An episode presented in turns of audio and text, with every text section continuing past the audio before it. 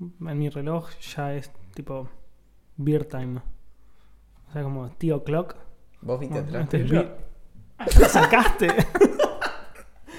Sos mi rey, boludo. No, no, es que estaba esperando ese comentario, entonces lo dejé ahí todo seteado. Sos el uno.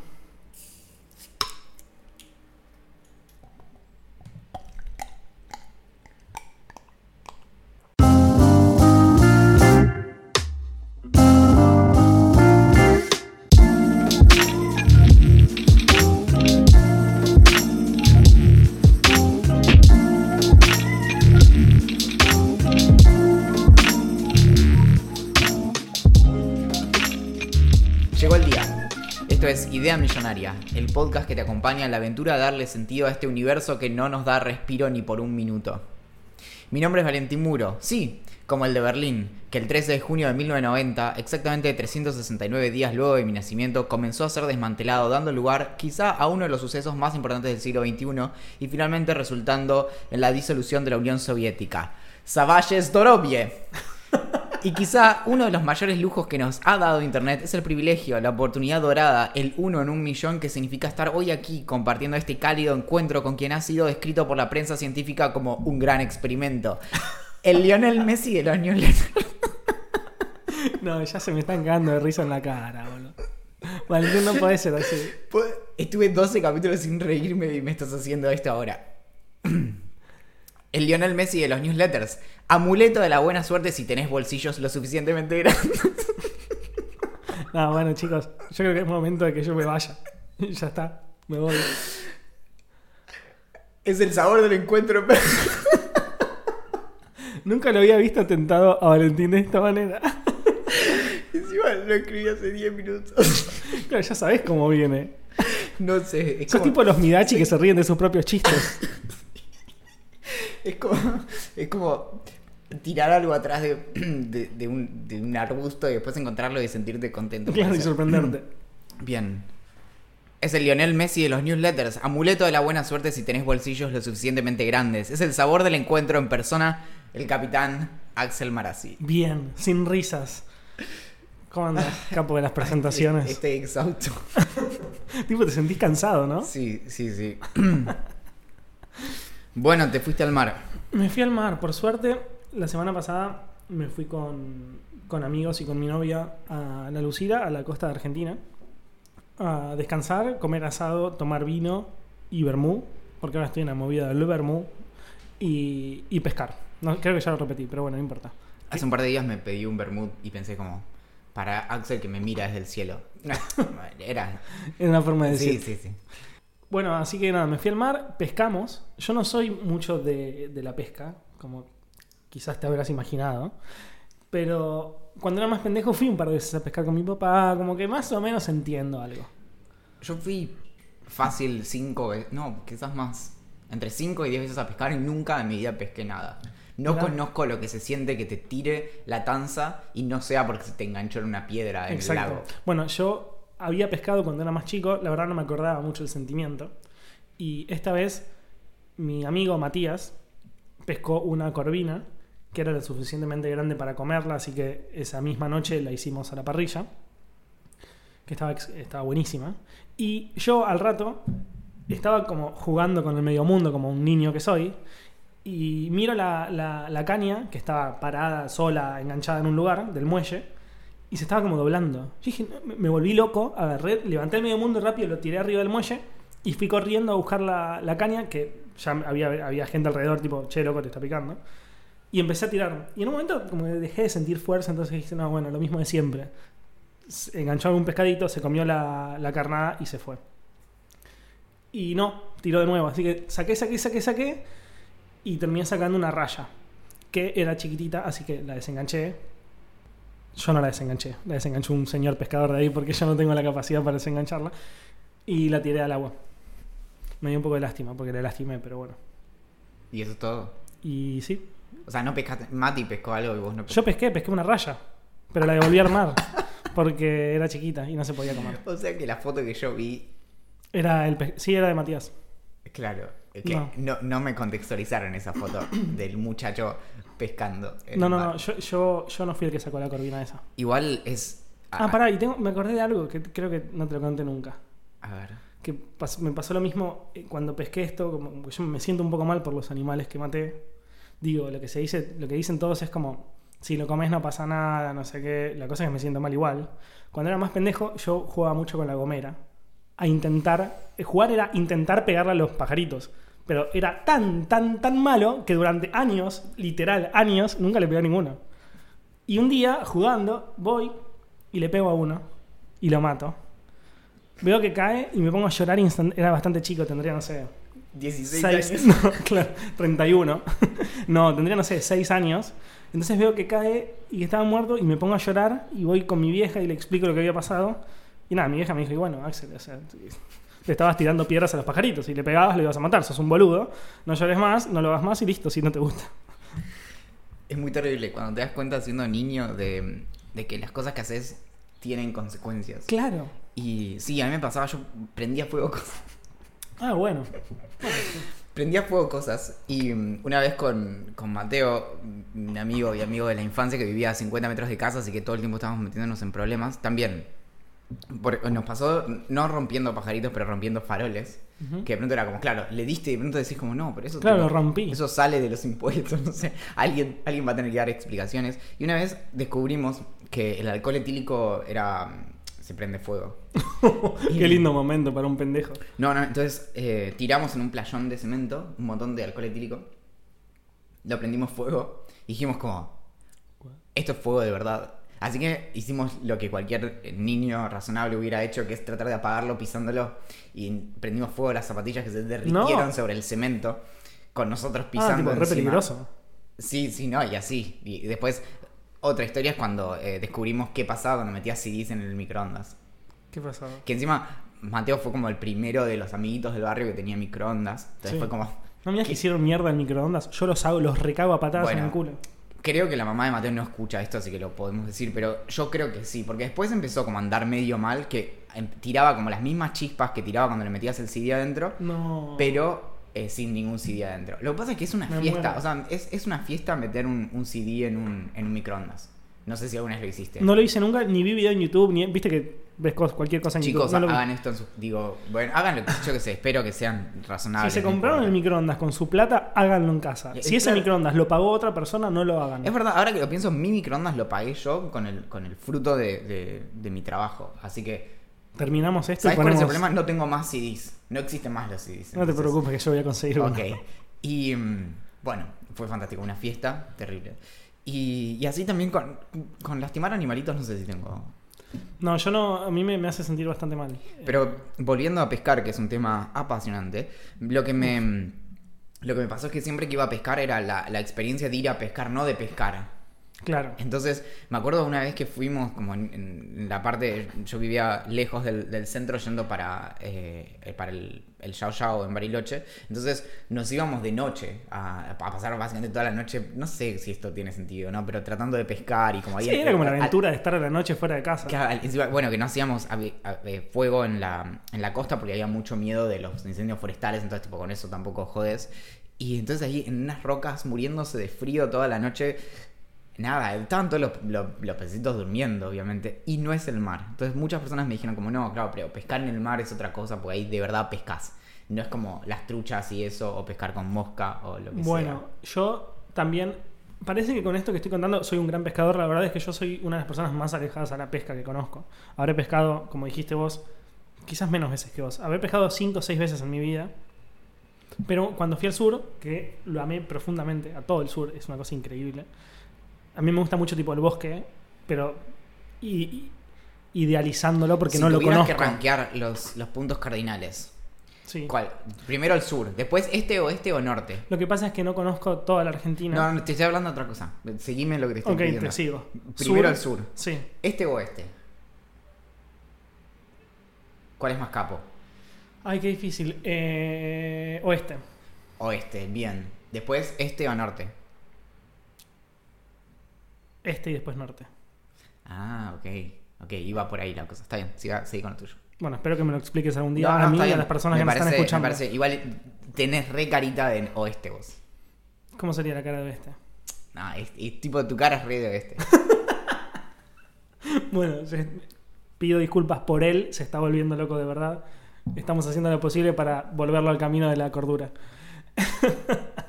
Eh, bueno, fui a- cuando fui al, al- al sur, que lo hice todo en auto, o sea, hice creo que 9.000 Lo kilómetros. intentaron un montón de personas, lo de la cordura. No, Pero no, ¿no? Sí, sí.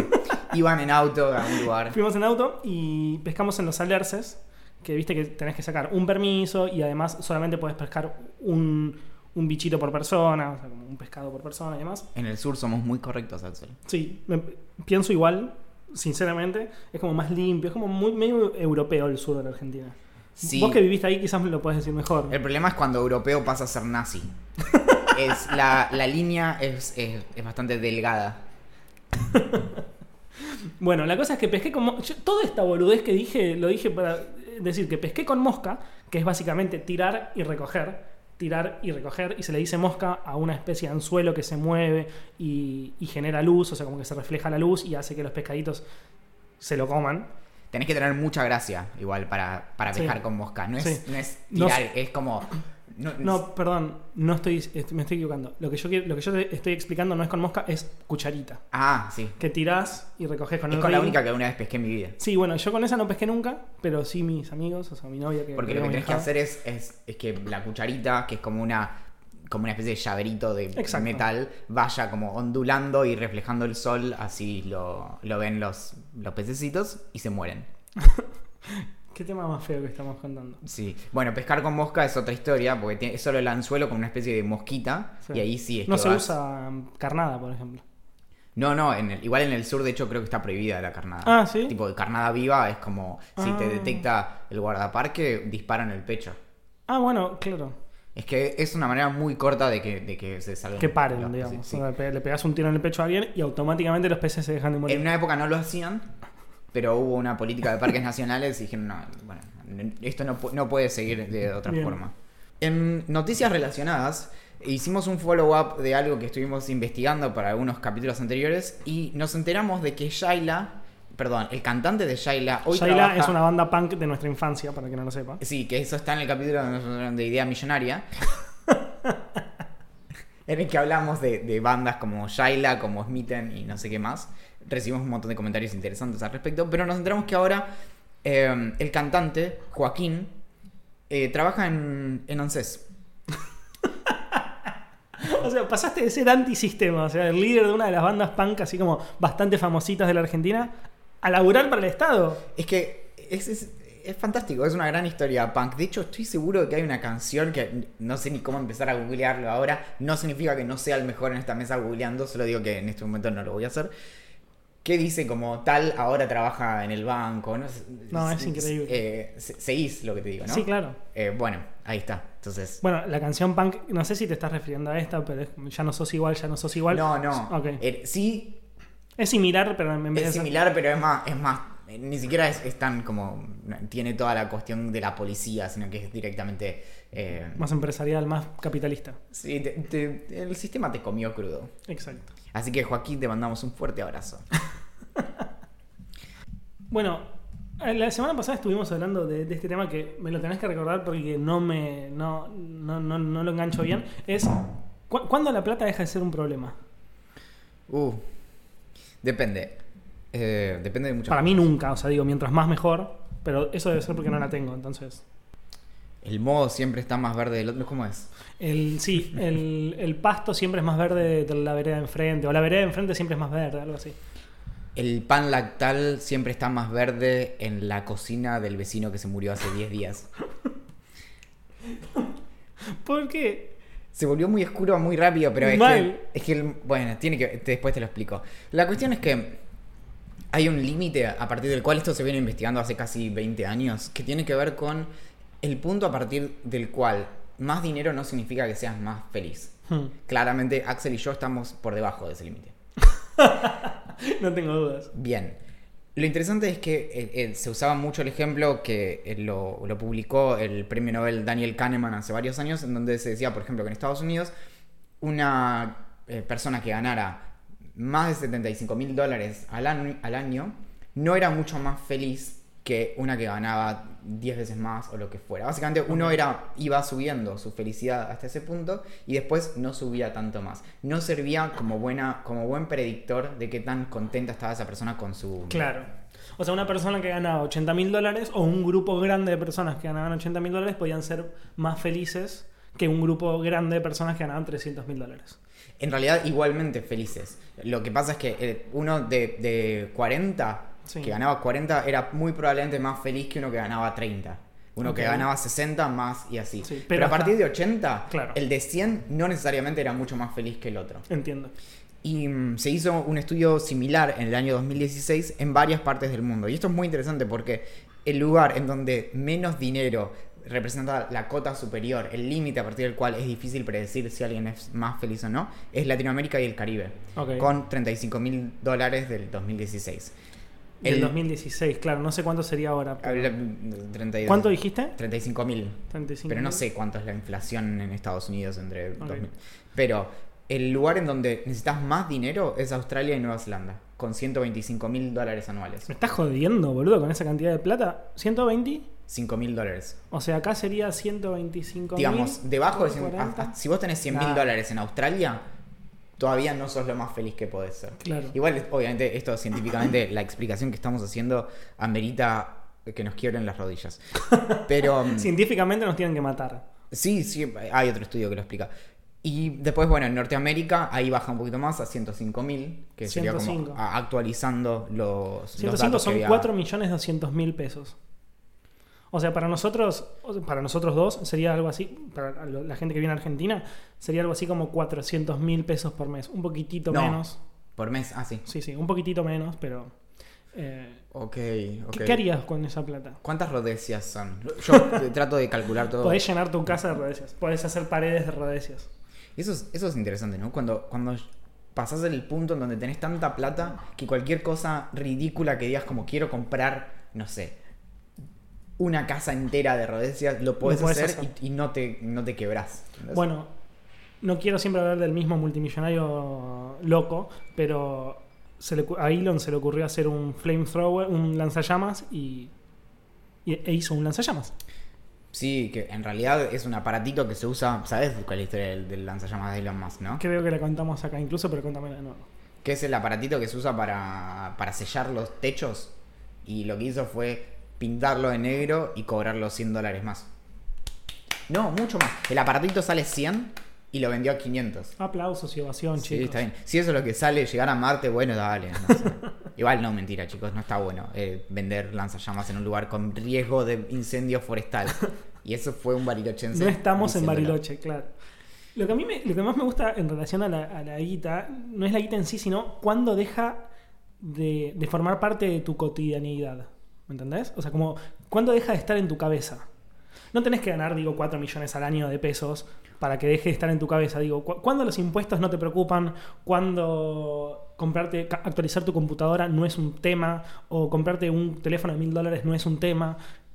Es que ese, ese es exactamente el punto. A partir de, de que no es una preocupación y que incluso puedes tener, ya vamos a hablar en términos técnicos, porque este definitivamente es un podcast acerca de finanzas. Cuando vos tenés un ingreso pasivo eh, a partir de tus inversiones y demás, que en, en donde realmente casi que ninguna decisión que vos tomes, salvo destinar todo tu dinero a comprar un terreno en la luna, que podría ser una mala inversión, depende, es otra discusión cuando vos, si, si no tomás decisiones tan, tan eh, equivocadas de algún modo, no, no te va a afectar. Ent- Entonces, casi cualquier cosa que hagas va a estar bien. Como, Sí, sí, no, está claro. Entonces, la, es como el punto donde, muy, mucho más abajo, donde procurarte comida ya no es una preocupación. Claro. O dónde vivir y demás. Y así vas yendo hacia arriba. Entonces, lo- los ejemplos que se suele dar es que a partir de cierto punto puedes comprarte más casas, ya ni siquiera una casa. Y podés quizás viajar en primera clase o incluso con tu jet privado que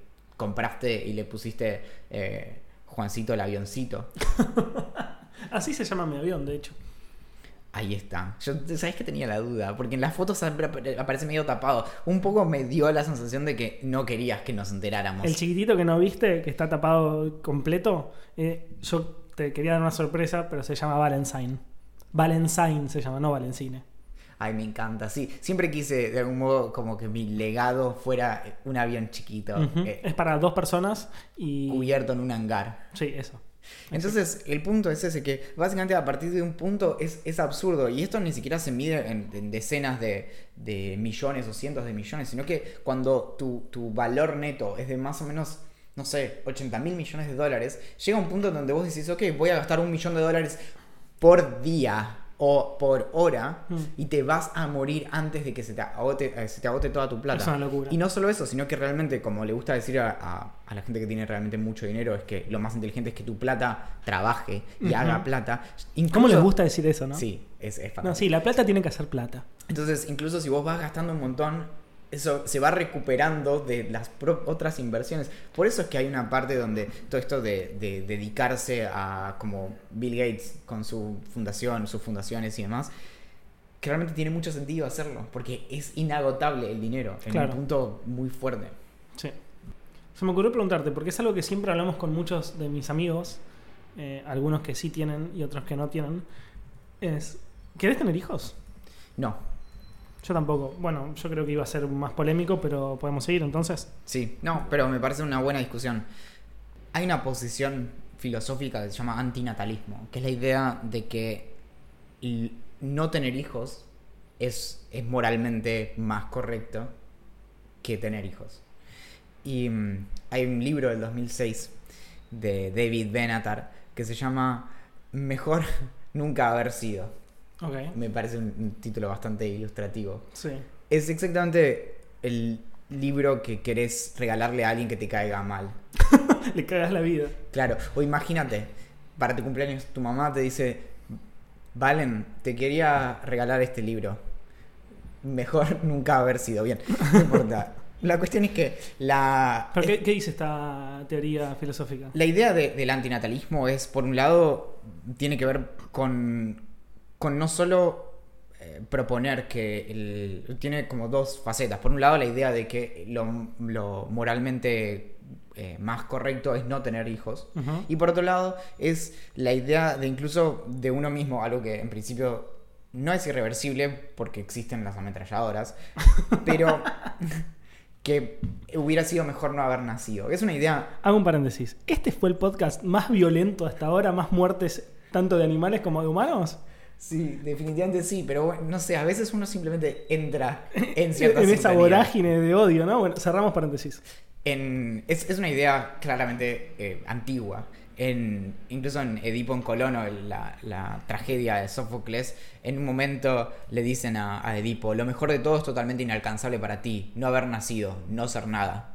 Nuevamente, no es lo que crees que te diga tu mamá. hay, hay ideas que muy similares en el este, que no es el, el punto cardinal preferido de Axel por cosas que ya vimos, de hecho está tercero en su ranking. Y tanto el hinduismo como el budismo también tienen esta idea de que básicamente existir es sufrir y entonces por ahí eso es, es, es por un lado preferible para nosotros y por otro lado es preferible no traer más gente al mundo que vaya a sufrir igual que nosotros. Mm. Y, mm, y es loco porque en realidad va muy en contra de, de el hecho de que somos animalitos y que tenemos una necesidad biológica muy pero muy muy fuerte de tener mini nosotros Claro. que corran por ahí y que no se vayan a dormir cuando se tienen que ir a dormir. Pero vos, tipo, te sentaste a pensar por qué no querés tener hijos, o, o simplemente como te surge, es, es un sentimiento que te surge y, y- y nada, es así. Sí, no, yo lo pensé bastante. Creo que, mm, por un lado, me, me pasa algo de. mm, en el orden de. De que no, no, me, no sé cómo. cómo podría, por ejemplo, acompañar a un pequeño ser humano en este planeta, Claro. como frente a las cosas que le podrían pasar. Y por otro lado, hay, hay ideas muy. muy fuertes respecto de- del, del costo que tiene para el planeta. No sé si te enteraste que que está todo medio mal con el planeta Tierra y que casi literalmente nos, nos va a tapar el agua. Entonces, más boquitas que alimentar son más vaquitas que matar. Perdón, simplemente esto me atraviesa, pasa a través de mí. Entonces, cuando tenemos más personas que consumen más comida, tenemos que gastar más combustibles fósiles y demás, bla, bla, bla, todo se traduce en que va a desaparecer los Países Bajos. Ok. bueno, lo, lo mío es más como. mm, siento como que nosotros seguimos como un orden establecido, pero no lo seguimos como de manera eh, muy consciente, digamos. O sea, como bueno, nosotros eh, nacemos, crecemos, tenés que estar en pareja, tenés que crecer, tenés que tener un buen trabajo, comprarte un auto, una casa, después de eso no te queda más que tener un hijo, criarlo y como que seguir, eh, hacer hacer que eso pase una y otra vez. Pero yo siento que es como medio al revés, o sea, como que yo tengo que tener una muy buena, muy, muy, muy, muy buena razón para querer tener un hijo. Digo, como son cosas que. Son cosas, no, es, una- es algo, es quizás una de las pocas cosas que no se vuelve atrás. Y, y necesitaría como más. Como, no seguir un patrón que, que me contaron que era así, sino como un sentimiento más profundo, digamos. Algo que me, me- impresionó mucho en el casamiento de unos amigos hace un par de años, que fue en una iglesia y el cura que los casaba les dijo algo así como, bueno, era terrible porque básicamente el, el- el casamiento, que es otra gran discusión, es la celebración del amor de dos personas. De las dos personas que están ahí, básicamente. Entonces les, les dijo, una de las primeras cosas que le dijo como, bueno, y eventualmente como... La aposta realmente va a venir cuando ustedes tengan un hijo. Como, che, me estoy casando Claro. ahora. ¿Por qué? Déjame Bueno, disfrutar un segundo. y esa idea para mí es muy, muy terrible también. Y creo que responde mucho a, a- a esas inquietudes tuyas de, de qué es lo que te motiva. Porque no es. ah, Cuando se cuenta incluso a los niños, se les cuenta como, bueno, ¿cómo naciste? Bueno, no sé, papá y mamá se querían mucho. Claro. Y después. Y, y es raro porque pe- pensar que un, una nueva, un, un nuevo ser humano es lo que representa el amor entre dos personas es, es muy extraño. E incluso prefiero más la aplicación biológica antes que eso. Claro. Después hay algo alrededor de eso que a mí también me obsesiona mucho, que es el, el- volviendo a la cuestión de cuántos millones tendríamos que tener, que es que mu- eh, cambia muchísimo la experiencia de tener un hijo dependiendo de tus recursos también. Sin, lu- sin lugar a dudas. Por eso, una de las cosas que dice Bertrand Russell que a mí me parece súper crucial respecto de eh, anticonceptivos e incluso en, en la discusión del aborto, que es que lo más perverso para las personas que tienen pocos recursos es que no puedan elegir no tener más hijos. Entonces, por ejemplo, una pareja pobre que tiene un hijo, por ahí lo puede mantener. Ahora, si tiene siete, Claro. necesariamente va a poder darles menos tiempo, menos recursos, menos todo. Entonces, ahí también es que pienso, bueno, ¿cuál sería mi, mi base a partir de la cual puedo decir, ok, puedo tener un hijo y, y entiendo que eso no va a ser malo? Sí, sí, él. económicamente. Digo, desde el punto de vista súper racional, ¿no? no Sí, sí, sí. Como muchos van a decir, como, no, bueno, pero no puedes pensar en tu hijo en relación al dinero. Sí. Pero desde el punto de vista racional, digo, desde la educación, desde la alimentación, de- eh, es como difícil. Y después me pasa que, realmente no tengo el, el- como el la, la- no sé, este es un término psicoanalítico, así que eh, lo vamos a editar, pero es la no tengo la pulsión, no, no tengo un deseo fuerte de, de eso, como no, no veo como no, no creo que me re- realizaría, de hecho, uno prácticamente puede alquilar niños. Cuando, cuando tenés amigos con hijos o, o, o sobrinos o lo que sea, bueno, un poco la Sí, sí, experiencia sí. está ahí. Bueno, una de las cosas que estoy abierto constantemente a cosas nuevas, digamos, o, sea, como o, o a, o a que mis convicciones cambien constantemente. Y el fin de semana este justo estuve en la costa, cuando me fui a la costa con mis amigos. Ellos tienen un hijo que es chiquito, que tiene un año y, si no me equivoco, tres meses. Y nos llevamos tan bien que, que te hace dudar, ¿me entendés? Porque es como, como que decís, bueno, quizás como funcionaría, digamos. No sé, nos tiramos al sillón a ver unos dibujitos, ponele. Eh, y la pasás bien y estás tranquilo y se duerme y no sé qué, bla, bla, bla. Pero después nada, o sea, pasa el tiempo y, no sucede nada como malo que, te hace cambiar de opinión, pero te das cuenta o sea, que, como tus, dudas siguen ahí. O sea, no se eliminó. Quizás, quizás la única duda que se eliminó es como podría, podría tener un hijo y funcionar más o menos bien, pero sigo sin los motivos para tenerlo. Entonces es como medio... Es como... Lo que creo que es clave también es que es distinto tener una, esto es obvio, pero tener una posición tomada propia y querer inculcársela a los demás. No, los no, dos lados, como porque también puede haber alguien que te diga como no me parece mal que tengas hijos. No, deja que la gente Bueno, lo mismo que creo que hablamos hace poquito. Como, para mí, hay que, o sea, como el lema de vida es como hacer lo que se te cante el orto. Sí. Y sé feliz, digamos. Si lográs eso, tipo, hacer lo que se te cante el orto, sin joder mucho a nadie, y ser feliz, como listo, ya está, como encontraste la fórmula, digamos.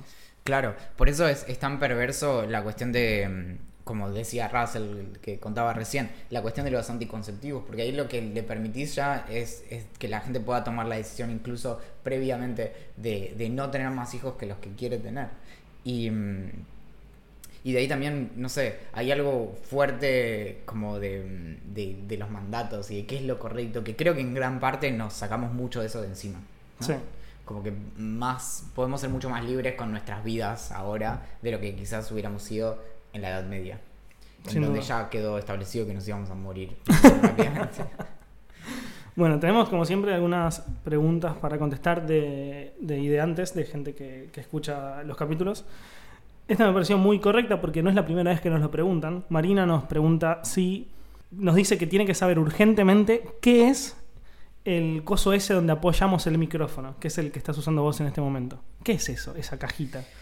Es una cajita de té de Ceilón eh, que en algún momento le habrán regalado a, a Mayra y cuando se terminó lo convirtió en una maceta en donde puso una planta que obviamente se murió y quedó tirada por ahí y después un día dijimos ok necesitamos a- apoyar en algún lado el micrófono y teníamos una opción que era comprar un pie de micrófono y teníamos otra opción más adecuada a nuestro presupuesto que era agarrar una cajita de té de Ceilón ponerle un montón de papel de diario adentro hecho un bollo y tratar de encastrarle el micrófono y creo que resultó bastante bien. Bien.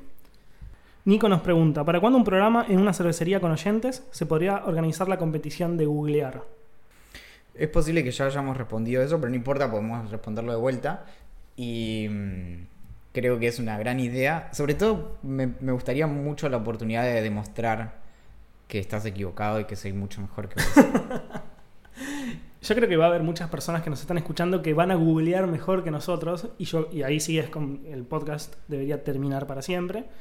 El, el- el camino fue muy bueno, nos divertimos, pero si a mí me ganan googleando, yo no sigo. Lo que me preocupa es que nos dejen de escuchar. Una vez nos dijeron que no teníamos cara de nuestras voces. Y es como... Es bastante terrible que te digan- No sé si terrible en realidad, Sí. pero es como raro que te digan Es eso. que, es que, ¿qué haces, no? A partir de ahí. Y empezás a hablar diferente. Tenemos que hacer nuestra serie de dibujos animados.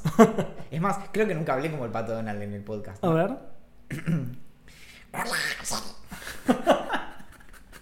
Decime un poquito más largo.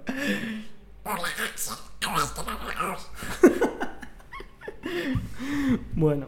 Y también recibimos un par de mails, ¿no? Ah, sí. Tenemos un mail de Elvio Croce que dice: Mis ideas millonarias, no recuerdo si alguien ya las mencionó, serían dos y tienen que ver con habitaciones. Muy, muy específico. Me gusta la gente que se levanta Me y gusta. dice: Ok, tengo dos ideas millonarias, eh, habitaciones. La primera es una habitación llena de papel de burbujas para explotar en toda su superficie, tanto para obsesivos como para los que quieran descomprimir un poco. Mm, está bien.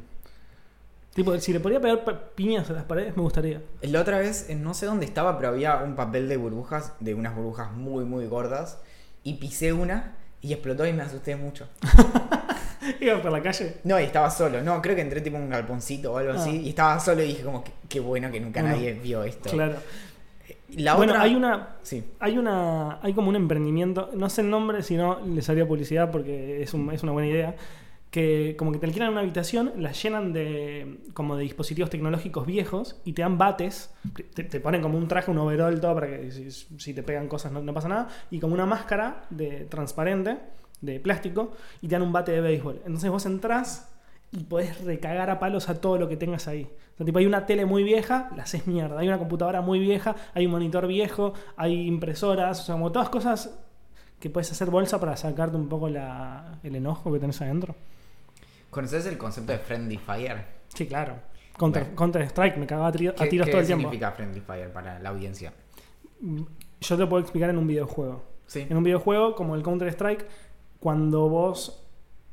Hay, hay diferentes opciones. La mayoría de los videojuegos que son de tiros y demás, que son por teams, no, no permiten el fuego cruzado. Quiere decir como que vos no podés matar a tus amigos. Claro. Pero hay algunas, algunas veces que se pueden activar esas opciones y podés matar a tus amigos, que es lo que básicamente hicimos todos nosotros en, nuestra- en Y en el salón este con bates de béisbol y un montón de cosas, ¿hay Friendly Fire? No sé, pero no entraría con vos. Menos mal que me preguntaste. Bien. Esa era la segunda idea de Elvio. Y nos parece que está buena a tal punto de que ya existe. Esa es un- una buena, una indicación. También tenemos un mail muy, muy interesante de, de Camila Moore, que me gusta porque se llama Moore. Sí, y aparte me gusta mucho el, el asunto que le puso. Espero que este mail sea real. Sí, muchachos y muchachas. Mucha gente piensa que gerencia arroba ideamillonaria.com no es real, pero sí lo es. Exacto. Camila Moore, que de hecho Moore es la raíz de, de mi apellido Muro, también Pared. Hola Axel, Valentín, espero que estén muy bien. Los sigo en Twitter hace años, pero por algún motivo no había escuchado nuestro podcast tan genial. Ella dice que es genial. Yo opino igual, pero entiendo que muchas personas no opinen lo mismo. Los felicito, es interesante y divertido. Me siento identificada con algunas cosas y de otras aprendo. Incluso anoto algunos documentales, libros y series que recomiendan para ver, leer. Muy bien, esa es la parte. En la filosofía medieval tenía siempre dos partes en las exposiciones, que era la pars destruens, que era cuando vos decías todo lo anterior está mal por estos motivos, y después la pars construens. Camila hizo lo, lo opuesto, entonces puso primero la pars construens, en donde dice, están muy buenos, y nos dice, ahora viene la pars destruens. Más allá de agradecerles por compartir esto con todos los mortales, quería comentarles que lo único que me choca es cómo pasan de un tema a otro. Te estoy mirando a vos, Axel. Uy. A veces es como que no entiendo por qué de repente se empezó a hablar de X cosa cuando venían por otro lado.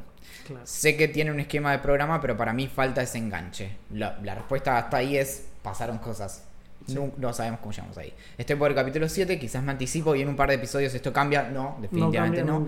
Pero no parece ser el caso, nos dice Camila. Tal vez pondría una pequeña cortina como si fuese radio, o simplemente que por medio de alguna anécdota un comentario, sueño, situación que vivieron, últimamente los temas se unan y tengan un punto en común. Probamos una cortina que nos separara a Axel y a mí. No funcionó. No funcionó. Si es una cortina musical, por ahí. Lo que, habría bueno, podemos pensar cómo solucionar el tema.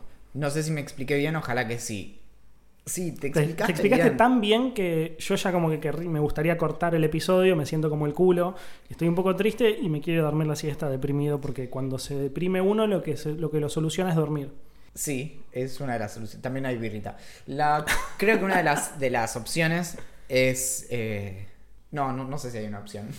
Yo creo que- Eh, hacemos lo que podemos, podemos bastante poco. Sí. Vamos, vamos a ser francos con esto. Sí, sí, claro. Idea millonaria era una joda y quedó. Ujú. Pero una joda de verdad y quedó. No, es, Sí, no es sí. un dicho en Twitter. Fue, fue una joda que estuvimos más de un año. Incluso tuvimos que hacer un podcast antes de este para que este existiera y entendiéramos que era un podcast. A tal punto de que hoy cambiamos de software para ver si nos salen mejor los chistes tienen más sentido. Y, y vamos aprendiendo. Y la verdad que comentarios como este son buenísimos. La verdad, es- los mejores comentarios son los de alguien que, por así decirlo, te quiere, te quiere cuidar y te dice, che, la verdad, desbarranquen de una forma un poquito más prolija. Sí. Sí, sí, vamos a ver cómo lo solucionamos. Estamos pensando poner un tema en el medio de cada cosa. Podríamos, podríamos probar a ver cómo queda y si queda bien, lo hacemos. Sí, yo había pensado que podríamos eh, cortar como con, con tipo interludios musicales con el ukelele. ¿Vos, vos tocás y yo canto? Podría ser. Y de hecho podríamos tener como una, una banda y girar, ¿no? Entonces, vamos pueblo por pueblo, vos y yo, ukelele, vos, y vamos pescando, y vamos probando, y podemos hacer un nuevo podcast. Me encanta. Un, un podcast que sea como todos los lugares en donde fuimos recorriendo, pescando cosas en sus lugares. Me encanta, me Sí. encanta. Bueno, tenemos otra pregunta. Bueno, no es una pregunta. Nos piden que facilitemos algunas de las listas personales de música que tenemos en Spotify. Lo podemos hacer en o el blog o en, o en Twitter. Así que les vamos a Sí. poner los links. Y Ariadna nos dice una idea millonaria que está muy buena y le vendría bastante bien a una de las dos partes de este podcast, que son tacos que en lugar de hacerte más alto, te haga... No, no, no es una buena idea para nadie. Unos tacos que en lugar de hacerte más alto, te haga más bajo. Supongo que es, es un problema que algunas personas han tenido. No es un problema que yo haya tenido alguna vez en mi vida. De, de más está decir que es, es inmensamente improbable que alguna vez yo me golpee con algo en la cabeza. Bueno, una de, mis anécdotas que yo ya te conté de chico es que estaba jugando al avioncito. Porque yo cuando era chico era muy boludo. Estaba jugando al avioncito corriendo con, los- con las manos así como extendidas. Y venía como muy rápido hasta que me di contra uno de los canteros. No, no se llama cantero, uno de los lugares donde vos pones la basura. ¿Cómo se llama? Los cestos de basura. Que estaban colgando, colgados en uno de los palos de luz del barrio. Entonces me lo di en el ojo y casi me quedo ciego de un ojo, pero por suerte zafé. Bueno, bien. Sí, era yo. No es que ahora soy muy inteligente. Desde chiquito, como que vengo con esto. Se podría investigar, ¿no? ¿Cuándo fue el momento? Como a partir de ahí, punto de no retorno. La semana pasada tuve una idea millonaria yo, ¿la puedo comentar? Obvio. Bien. Algo así como un concepto que estoy trabajando, Sí.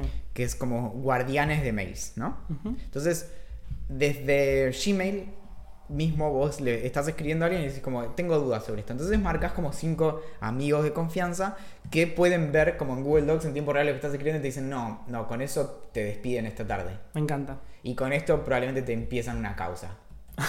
y, mm, y después te- ellos te aprueban, te pueden hacer una sugerencia y ahí queda. ¿Qué te parece? Me parece muy buena idea. Pero posta, ¿eh? Tipo, viste que hay un, como una extensión en Gmail, o había, no sé si sigue existiendo, que no te permitía mandar en mails en un horario determinado. Por ejemplo, o y día. Entonces vos le decías como, bueno, sábado, entre la 1 de la mañana y las 6 de la mañana, para mandar mail, haceme, haceme resolver como un problema matemático semi-complejo.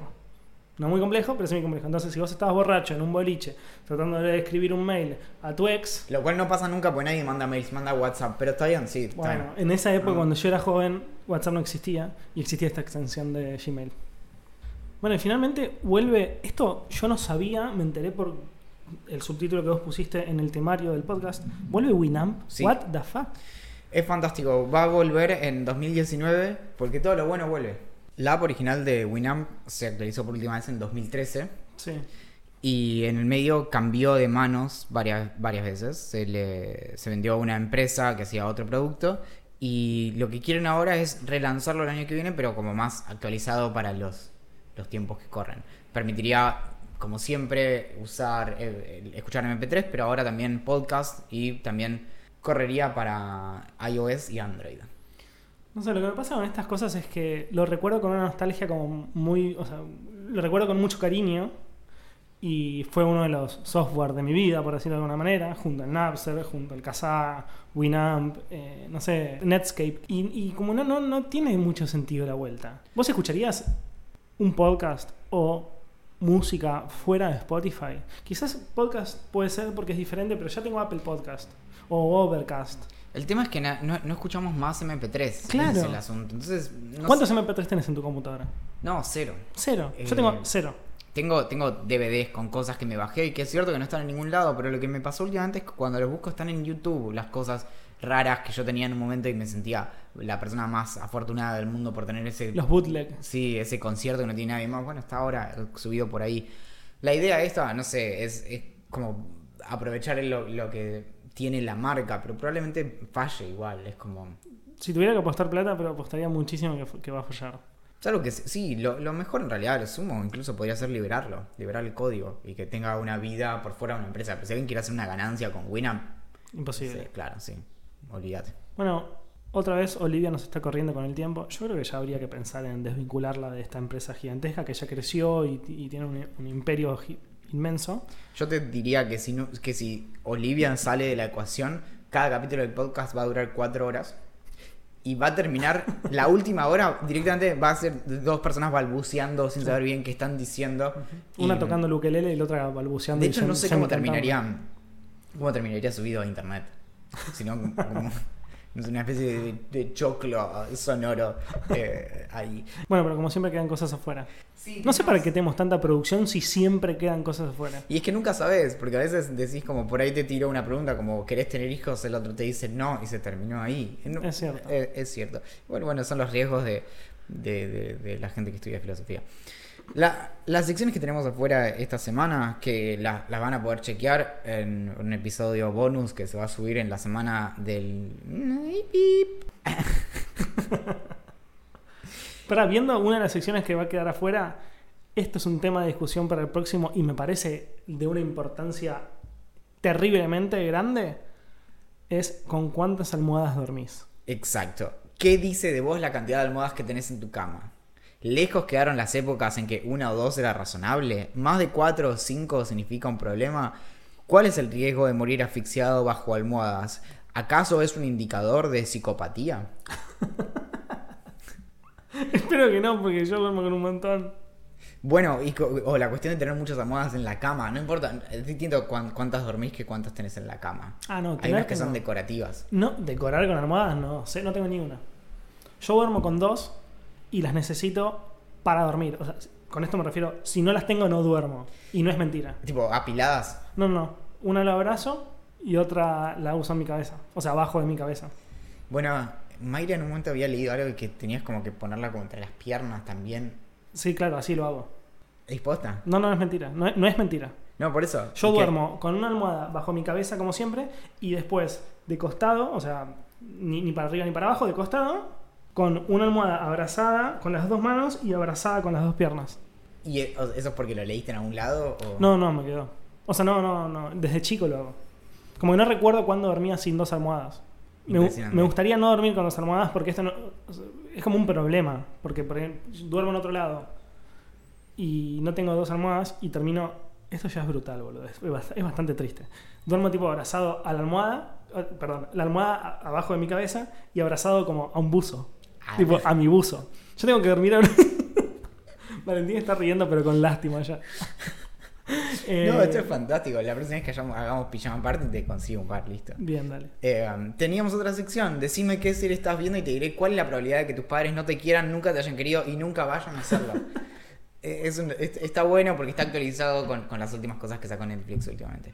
Y por último, algo muy interesante que me entusiasma mucho. Había una trivia y quien responda a la opción correcta participa automáticamente del sorteo por un corte de pelo hecho por Hernán, Hernán Cataño.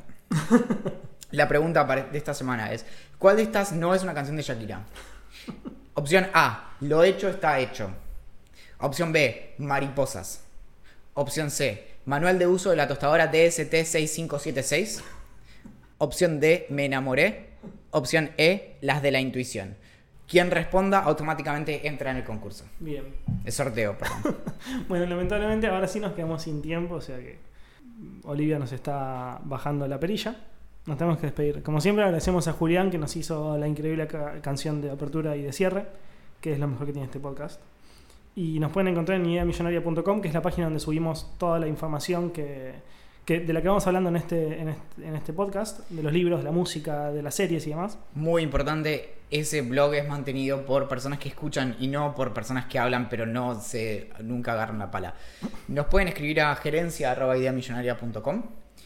Nos pueden encontrar en Instagram, en Telegram, en Twitter, en Facebook. Facebook. eh, Creo que está con eso ya y eso- estamos. eh, con eso ya estamos. ok. Mi nombre hasta el día de hoy al menos fue Valentín Puro. El mío es Axel Marazzi, Atentamente, la gerencia.